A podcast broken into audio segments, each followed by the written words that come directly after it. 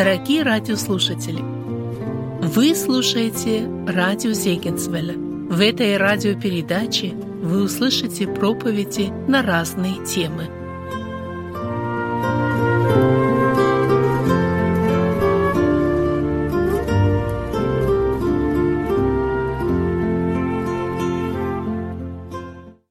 вам, дорогие братья и сестры, дорогие друзья, все те, кто сегодня посетил наш дом молитвы. Сегодня у нас очень важная, я думаю, для каждого человека насущная тема. А заглавил я ее следующим образом. Трудности нашего времени и библейский путь выхода из них. Две тысячи лет назад Библия, говоря о времени, в которое мы живем, она предупреждала, что это будет особо тяжелое для людей время. Второе послание к Тимофею, 3 глава, 1 стих. «Знай же, что в последние дни наступят времена тяжкие». И если сегодня посмотреть вокруг нас, я думаю, что все мы согласимся, что эти трудные времена они наступили. И нужно сказать, что это не только вот в наших экономически, может быть, как принято говорить, неразвитых странах, это повсеместно. Если мы коснемся различных сфер нашей жизни, то мы увидим вновь и вновь, что эти трудные времена наступили. Некоторые примеры Каковы внешние обстоятельства, в которых нам досталось жить? Вы знаете, дома у нас нет телевизора. Но иногда, когда я бываю в гостях, где есть телевизор, и вот я смотрю новости, и, наверное, по новостям не передают ни одного нормального сообщения, если так можно сказать. Все то, что передают в информационных выпусках новостей, это так или иначе пугает нас. Если мы посмотрим, то такие слова, как землетрясение, сели, наводнение, различные стихийные бедствия, ужасные явления, террористические акты, все это как-то так незаметно вошло в нашу жизнь. И никто из нас не застрахован, что завтра или послезавтра я окажусь где-то, где вот происходит что-то страшное и что-то ужасное. Некоторое время назад, наверное, года три назад, в Москве произошел страшный взрыв, который совершили в подземном переходе. И вот один из моих друзей, знакомых, он говорит, знаешь, буквально за полчаса до этого взрыва мы с семьей были в этом подземном переходе. Слава Богу, он миловал их. Но кто застрахован, что сегодня не произойдет чего-то такого с нами? Это внешние обстоятельства, в которых мы живем. Какова личная жизнь сегодня у людей? Может быть, приход домой, приход в семью, как принято говорить, в этот тихий уголок, тихую пристань, он наполняет наши сердца миром? У кого-то да, слава Богу, вот сегодня брат свидетельствовал, что все хорошо дома. Но, наверное, большинство, которые возвращаются домой, они, к сожалению великому, этого мира и покоя не находят сложные взаимоотношения между мужем и женой, трудности воспитания детей, различные взгляды на материальный вопрос жизни, все это не приносит особого мира человеку. Какова мораль, которая царит в нашем обществе? Вы знаете, несколько лет назад в Алмате я слышал вот это свидетельство, и оно как-то для меня стало показательным. Молодая девушка она зверски убила свою собственную мать. Через короткое время ее поймала милиция, и когда стали выяснять, почему ты это сделала, знаете, что она ответила? Она сказала, моя мама не дала мне денег для того, чтобы я могла съездить на Иссыкуль. И она не нашла ничего другого, как взять и убить ее.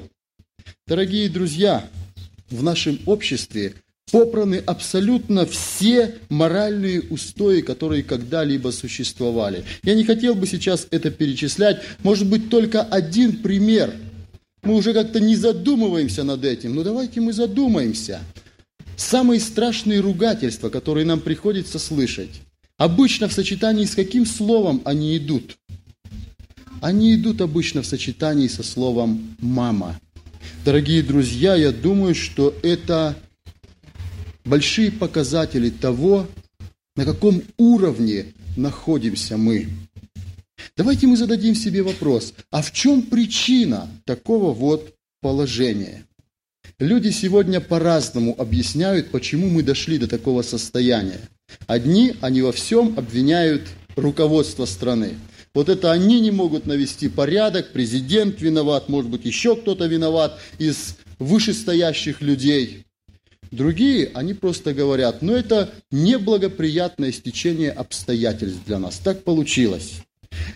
Есть такие, которые говорят, что просто-напросто человечество вступило в эпоху Водолея, так называют ее, и потому сейчас вот такие проблемы происходят на Земле. Интересно, я встречал даже таких, которые говорят, что это различного рода внеземные цивилизации, они прилетают к нам на землю, ну, в частности, в нашу Киргизию, и наводят вот весь этот хаос. Дорогие друзья, я не хотел бы останавливать наше внимание на всем этом, но давайте мы зададимся вопросом, а что Бог говорит?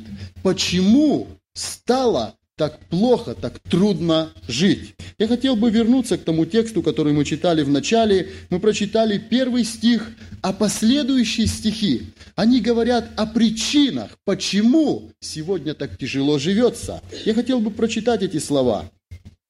Знай же, что в последние дни наступят времена тяжкие, ибо люди будут самолюбивы, сребролюбивы, горды, надменны, злоречивы, родителям непокорны, неблагодарны, нечестивы, недружелюбны, непримирительны, клеветники, невоздержаны, жестоки, не любящие добра, предатели, наглы, напыщены, более сластолюбивы, нежели боголюбивы, имеющие вид благочестия, силы же его отрекшиеся.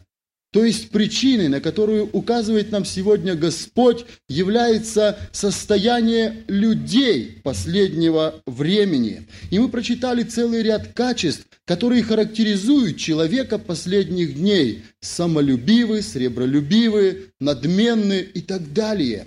Может быть, сейчас кто-то слушает и думает, а люди всегда были таковыми. Люди всегда были надменными, люди всегда были гордыми, родителям непослушными. Действительно ли это так? С нами находится много людей старшего поколения.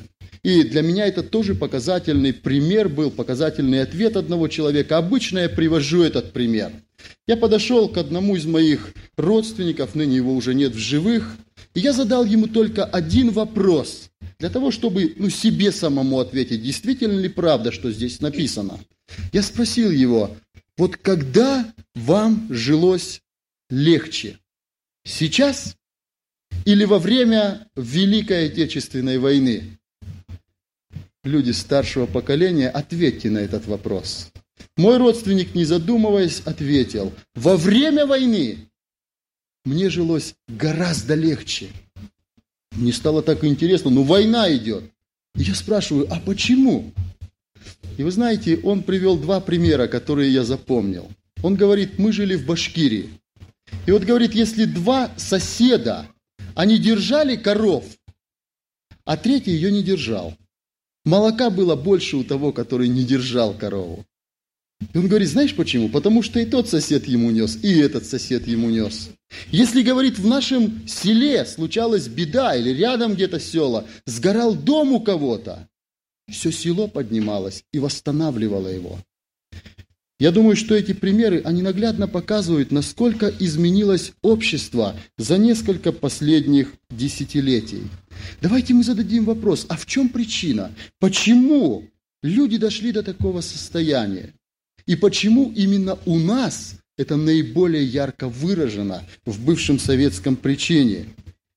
Писание, оно однозначно указывает на причину. И причиной является глубокое безбожие, в которое погрузились люди. На протяжении нескольких десятилетий мы жили под лозунгом, помните каким? «Без Бога шире дорога». И Бог дал нам идти этой дорогой. И потому сегодня мы пришли вот к тому состоянию, в котором находимся. Библейский герой Авраам об одной стране, он как-то сказал следующее свидетельство. «Я думал, что нет страха Божьего на этом месте». К сожалению, мы должны сказать, что в тех местах, где мы живем, вытравлен практически весь страх Божий из людей. И характеристику нашего общества я хотел бы прочитать из послания к римлянам, первая глава с 28 стиха.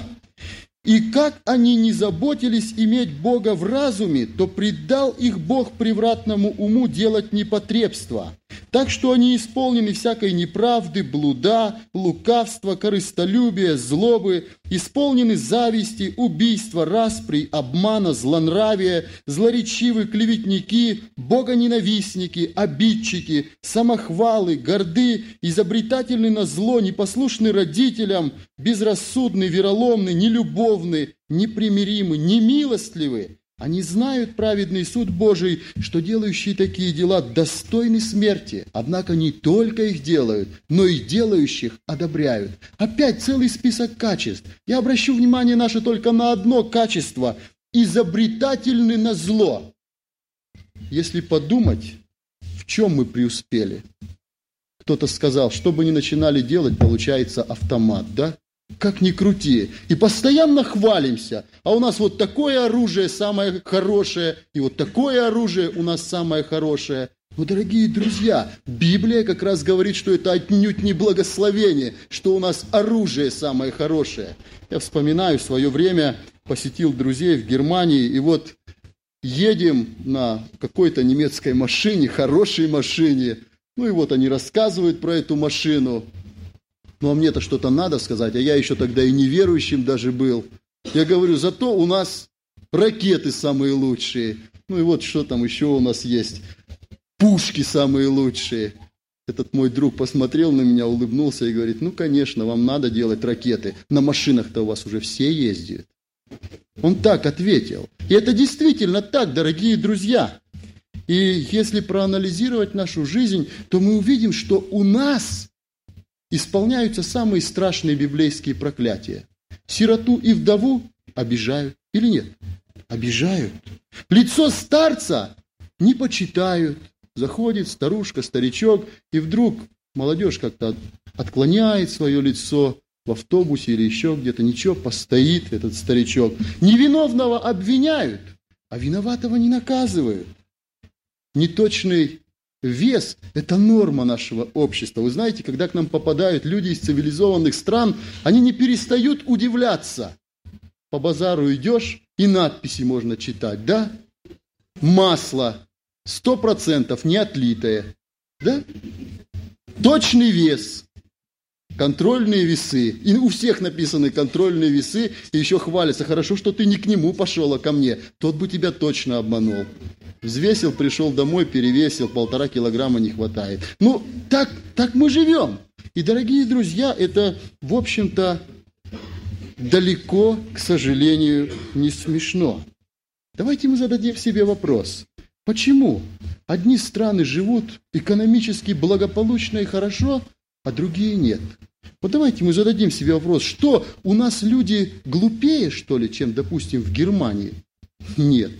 Или что, у нас те, кто живет в Америке, более способны, чем мы? Тоже нет.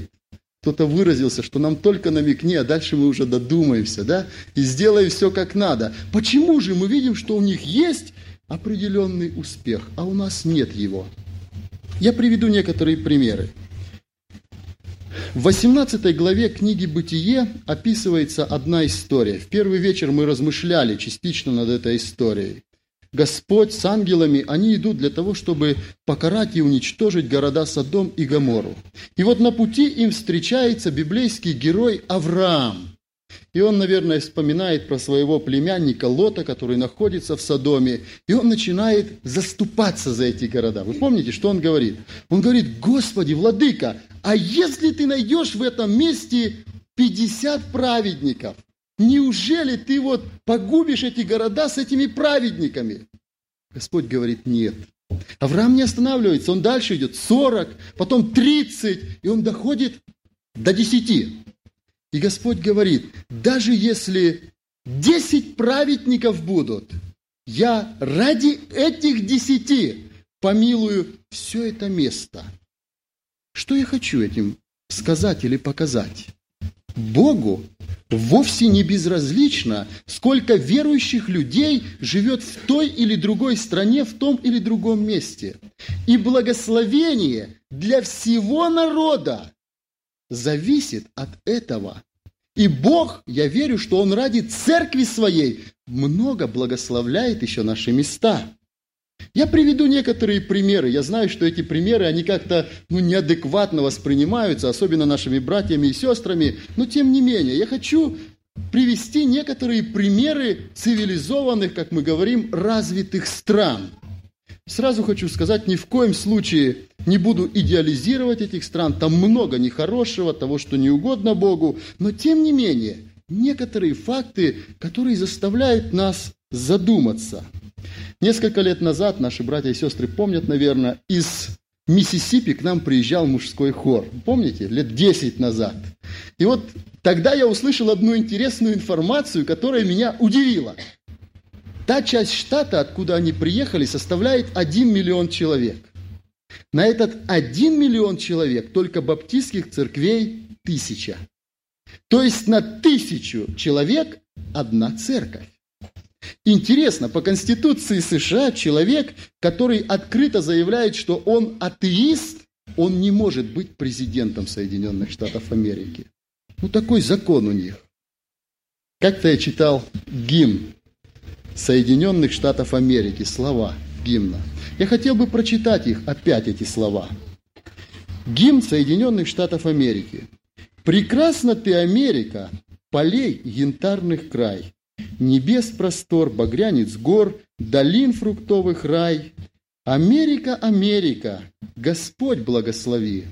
От берега до берега жить в братстве и любви. Прекрасно пилигримами, что в бедствиях пути свободы дух сквозь дикий край сумели пронести. Америка, Америка, Господь тебя хранит, закона щит свободе даст и волю укрепит. Прекрасно ты героями, отдавшими в бою за родину свободную себя и жизнь свою. Америка, Америка, Господь пошлет для всех богатство честному труду, благим делам успех. Прекрасно патриотами ты зеркало из грез о городах сверкающих, где горя нет и слез. Америка, Америка, Господь благослови от берега до берега жить в братстве и любви. Вы знаете, это не просто гимн, это молитва Господу Богу. Интересная мысль из Библии. Кто ищет благословение, к тому оно и приходит. Может быть, сейчас кто-то сидит, слушает все это и думает, ну, конечно, хорошо об Америке рассуждать, там никогда у них войн не было, живут себе вот беспечно так. Я приведу еще один пример – Федеративная Республика Германия. В 1945 году, я думаю, что у наших стран было очень много общего. Сейчас, спустя чуть больше 50 лет, мы видим большую разницу. Почему? Экономический подъем ФРГ начался в 1949 году с приходом канцлера Конрад Аденауэр, его имя. И первую свою речь к народу он обратил с одного библейского стиха. Кто знает, с какого? Книга притчи, 14 глава, 34 стих. Дома вы сможете прочитать эти слова. Там записано так. «Праведность возвышает народ, а беззаконие – бесчестие народов». То есть этот человек, как свою политическую программу, он принял праведную, святую жизнь перед Богом. Сейчас они активно теряют то, что накопили за несколько десятилетий. И я думаю, что мы видим существенную разницу, правда, на сегодняшний день между нашей страной и, допустим, той же Германией. Я приведу еще один пример. Один народ, две страны. Северная и Южная Корея. Наш брат Николай Александрович Гаврилов, он лет 10 назад был на большом христианском конгрессе в Южной Корее. И вот как-то он свидетельствовал, а я запомнил этот момент. Он говорит, нас подвели к стендам, два стенда, экономические показатели Северной Кореи и Южной Кореи. Южная Корея по всем параметрам превосходит Северную Корею в восемь раз. И на открытии этого конгресса, как его назвать, он проходил на стадионе, в вертолете прилетел премьер-министр страны, и вот он вышел и с короткой речью обратился ко всем присутствующим. И интересные слова он сказал. «Все, чего достигла Южная Корея, мы обязаны Богу». На сегодняшний день Южная Корея – это христианская страна. Более того, это протестантская страна. И у корейского народа есть одна ночь каждую неделю, когда они собираются в домах молитвы и просят о том, чтобы Бог благословил их землю. И мы видим, чего достигла эта страна за короткое время. Каким образом влияет наше отношение к Богу даже на внешнюю среду нашего обитания? Для ответа на этот вопрос я хотел бы, чтобы мы обратились к особому народу, к особому народу в глазах Божьих – к Израилю. И давайте мы посмотрим, каким образом в Ветхом Завете Бог вел этот народ. И возможно, что мы увидим некоторые параллели того, что происходило с Израилем в давние времена и тем, что происходит сегодня с нами. Сразу хотелось бы сказать, что прежде всего Бог предлагал этому народу выбор. Вы не помните выбор между чем и чем, братья и сестры? Между благословением и проклятием. Там две горы называются. И вот, когда народ проходил, определенные люди, старейшины, встали на этих двух горах, и одни произносили благословение, а другие произносили проклятие. И весь народ должен был говорить «Аминь, аминь». Эти благословения и проклятия, они не были безусловными. Они были при обязательных условиях. Может быть, некоторые примеры. 28 глава книги Второзакония. Если ты будешь слушать гласа Господа Бога твоего, тщательно исполнять все заповеди Его, которые заповедую тебе сегодня, то Господь Бог твой поставит тебя выше всех народов. И придут на тебя все благословения сии, и исполнятся на тебе, если будешь слушать гласа Господа Бога твоего. Благословен ты в городе, и благословен на поле, благословен плод чрева твоего, и плод земли твоей, и плод скота твоего, и плод твоих волов, и плод твоих овец, благословенны житницы твои, и кладовые твои, благословен ты при входе твоем и при выходе твоем, поразит пред тобою Господь врагов твоих, восстающих на тебя. Одним путем они выступят против тебя, а семью путями побегут от тебя и так далее. Бог перечисляет очень много благословений. Семян вынесешь мало, а соберешь много. Никто не устоит против тебя, ты будешь головой, а не хвостом и так далее, и так далее. Бог говорит, я тебя благословлю. А когда благословлю?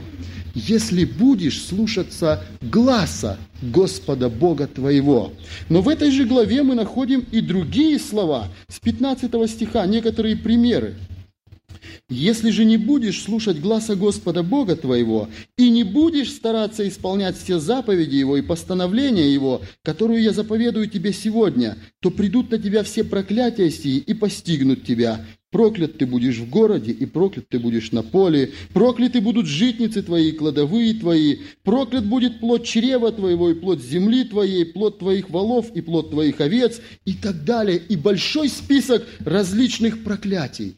И когда Израиль был послушен Господу, написано, что не осталось неисполненным ни одного из тех добрых слов, которые Господь им обещал.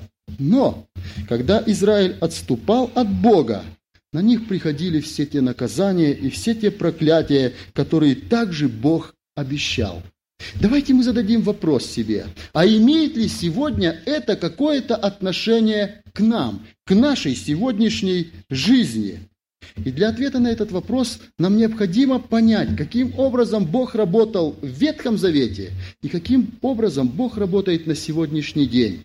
Ветхом Завете Бог работал с одним избранным народом, с израильским народом. А почему? Потому что через этот народ в мир должен был прийти Спаситель, Господь Иисус Христос. Сегодня Бог работает совершенно иначе. Последней заповедью Господа была следующая заповедь, следующие слова. «Итак, идите, научите все народы, крестя их во имя Отца и Сына и Святого Духа. На сегодняшний день действует еще один принцип, я хотел бы его прочитать. Послание к Колоссянам, 3 глава, стих 11, где нет ни Елина, ни Иудея, ни обрезания, ни необрезания, варвара, скифа, раба, свободного, но все во всем Христос. То есть Бог, Он сегодня не смотрит, другими словами, если сказать, на мою национальность, на цвет моей кожи, на разрез моих глаз. Бог сегодня смотрит на что-то другое. И сейчас действует один принцип. Этот принцип озвучил апостол Петр, и записан он в книге «Деяний апостолов», 10 глава. Я прочитаю 34, 35 и 36 стихи. Петр отверз уста и сказал, «Истинно познаю, что Бог нелицеприятен». То есть он не смотрит, да, кого посадить в теплое кресло. Какой ты национальности, первый вопрос. Но во всяком народе, боящийся его и поступающий по правде, приятен ему. Он послал сынам Израилевым слово, благовествуя мир через Господа Иисуса Христа. И смотрите, что дальше написано. «Сей есть Господь всех. Это не русский Бог и не немецкий Бог. Сей есть Господь всех. А о том, что происходило с Израилем и каким образом это сегодня относится к нам, записаны следующие слова, что то были образы для нас, чтобы мы не были похотливы на злое, как они были похотливы. То есть Бог в истории израильского народа Он давал примеры для нас, чтобы мы делали из них выводы и брали для себя уроки. Может быть, сейчас мы, размышляя над этой темой, и кто-то сидит, слушает и понимает, жизнь идет не так, как нужно. Ничего не ладится, может быть, все валится из рук. Нет ни в чем успеха, или если одним словом сказать, отсутствует благословение, возможно, что вы увидели, что стоите не в правильном положении к своему Богу. Есть ли сегодня какой-то выход? Благодарение Богу выход есть. Книга пророка Исаии, 45 глава, 20, 21 и 22 стихи. «Соберитесь и придите, Приблизьтесь все уцелевшие из народов, невежды те, которые носят деревянного своего идола и молятся Богу, который не спасает. Объявите и скажите, посоветовавшись между собою, кто возвестил это из древних времен наперед, сказал это, «Не я ли Господь, и нет иного Бога, кроме меня, Бога праведного и спасающего нет, кроме меня. Ко мне обратитесь, и будете спасены все концы земли, ибо я Бог, и нет иного. Бог сегодня говорит, ко мне обратитесь, и будете спасены. Я готов выйти к вам навстречу. Я готов протянуть вам руку помощи своей. И особенно сильно этот призыв прозвучал через Господа нашего Иисуса Христа. Вы помните, Он сказал, «Придите ко мне все, труждающиеся и обремененные, и я успокою вас. Он готов выйти нам навстречу, но Он говорит, ты приди ко мне, и я готов тебя благословить. Я готов помочь тебе, я готов позаботиться о тебе. И нужно сказать, что эта забота, она проявляется не только о нашей душе, хотя в первую очередь Бог, естественно, заботится о нашем духовном благе. Эта забота, она проявится и во всех остальных вопросах, во всех остальных отношениях нашей жизни. Библия так говорит, благословение Господне, оно обогащает и печали с собой не приносит. Так написано. И вы знаете, сегодня для меня поразительно, что нужно кого-то еще уговаривать, ты приди, получи, получи благословение это. Но это так. Бог говорит, приди, и я готов тебя благословить. И вы знаете, свою заботу о нас, то, что действительно эта забота есть, Бог особо проявил в том, что Он отдал на страшную смерть своего Сына Иисуса Христа. В послании к римлянам, записаны такие слова. «Тот, который сына своего не пощадил, но предал его за всех нас, как с ним не дарует нам и всего». То есть то, что Бог уже отдал нам, это значительно больше всего остального, чем Он может нас благословить. Я хотел бы привести один пример, проиллюстрировать вот эти слова. Жила одна семья, отец и сын. И отец, он горячо любил своего сына. Это была очень состоятельная семья. И еще будучи молодым человеком, сын вот в этом доме, он имел все в своем распоряжении. У него уже была прекрасная вилла, у него был роскошный автомобиль, и у него была коллекция очень дорогостоящих, драгоценных картин. Так получилось, что этот молодой человек погибает. Я уже не знаю, каким образом это происходит, но вот отец в своем безутешном горе, он принимает решение распродать с аукциона все, что было у его сына. Он вот настолько в отчаянии был. И об этом аукционе было объявлено через газету, что состоится такой аукцион. Собралось очень много народов, в основном всех интересовали вот эти драгоценные картины. И когда аукцион начался, отец вышел, и он рассказал о своем сыне. Он рассказал, как горячо он его любил.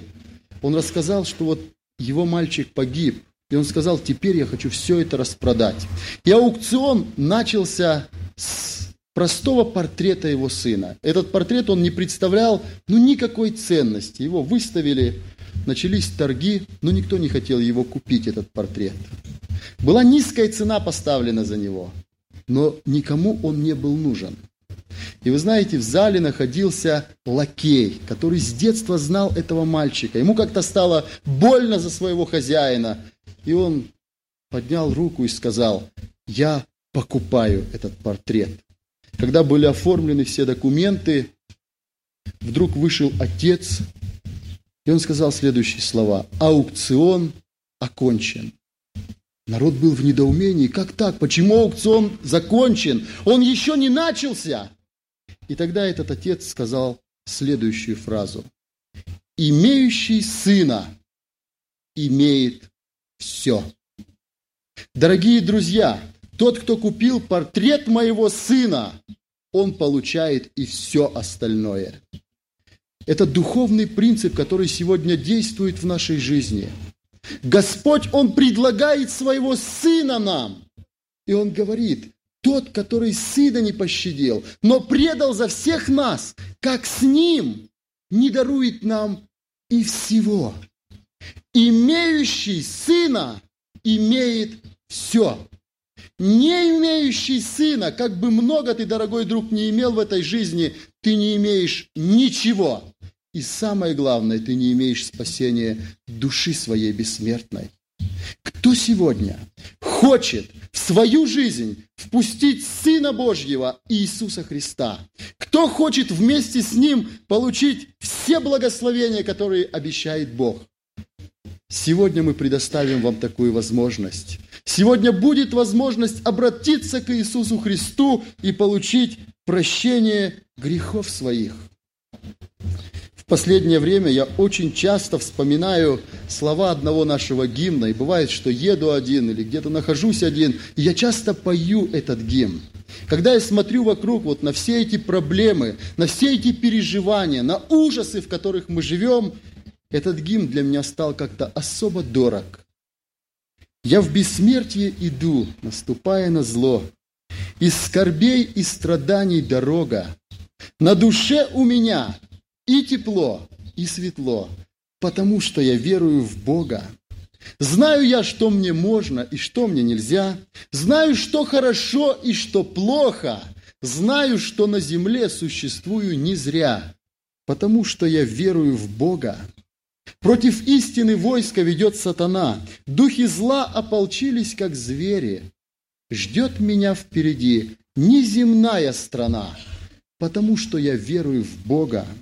Даже если встречаю следы катастроф, исчезает из сердца тревога. Как подумаю я, что Бог любит меня, и я счастлив, что верую в Бога. Нет от радости слов. Очень мне повезло, мною найдена в небо дорога. На душе у меня и тепло, и светло, потому что я верую в Бога. Дорогой друг, а у тебя на душе тепло? А у тебя на душе светло? Или, может быть, там уже все паутиной заросло от безысходности? Может быть, ты выхода не видишь? Имеющий сына имеет все. Дорогой друг, мы приглашаем тебя пройти сюда вперед и принять Сына Божьего в свою жизнь. Я не знаю, как Он наведет порядок в твоей жизни, но Он это сделает. Он сделает это, как Он навел порядок в жизни миллионов и миллионов людей, которые пришли к Нему. Но не безусловно, при условии. Господь говорит, придите ко мне, и я готов вас благословить. Кто услышал этот призыв? Бог ждет тебя. Он здесь назначил для тебя встречу.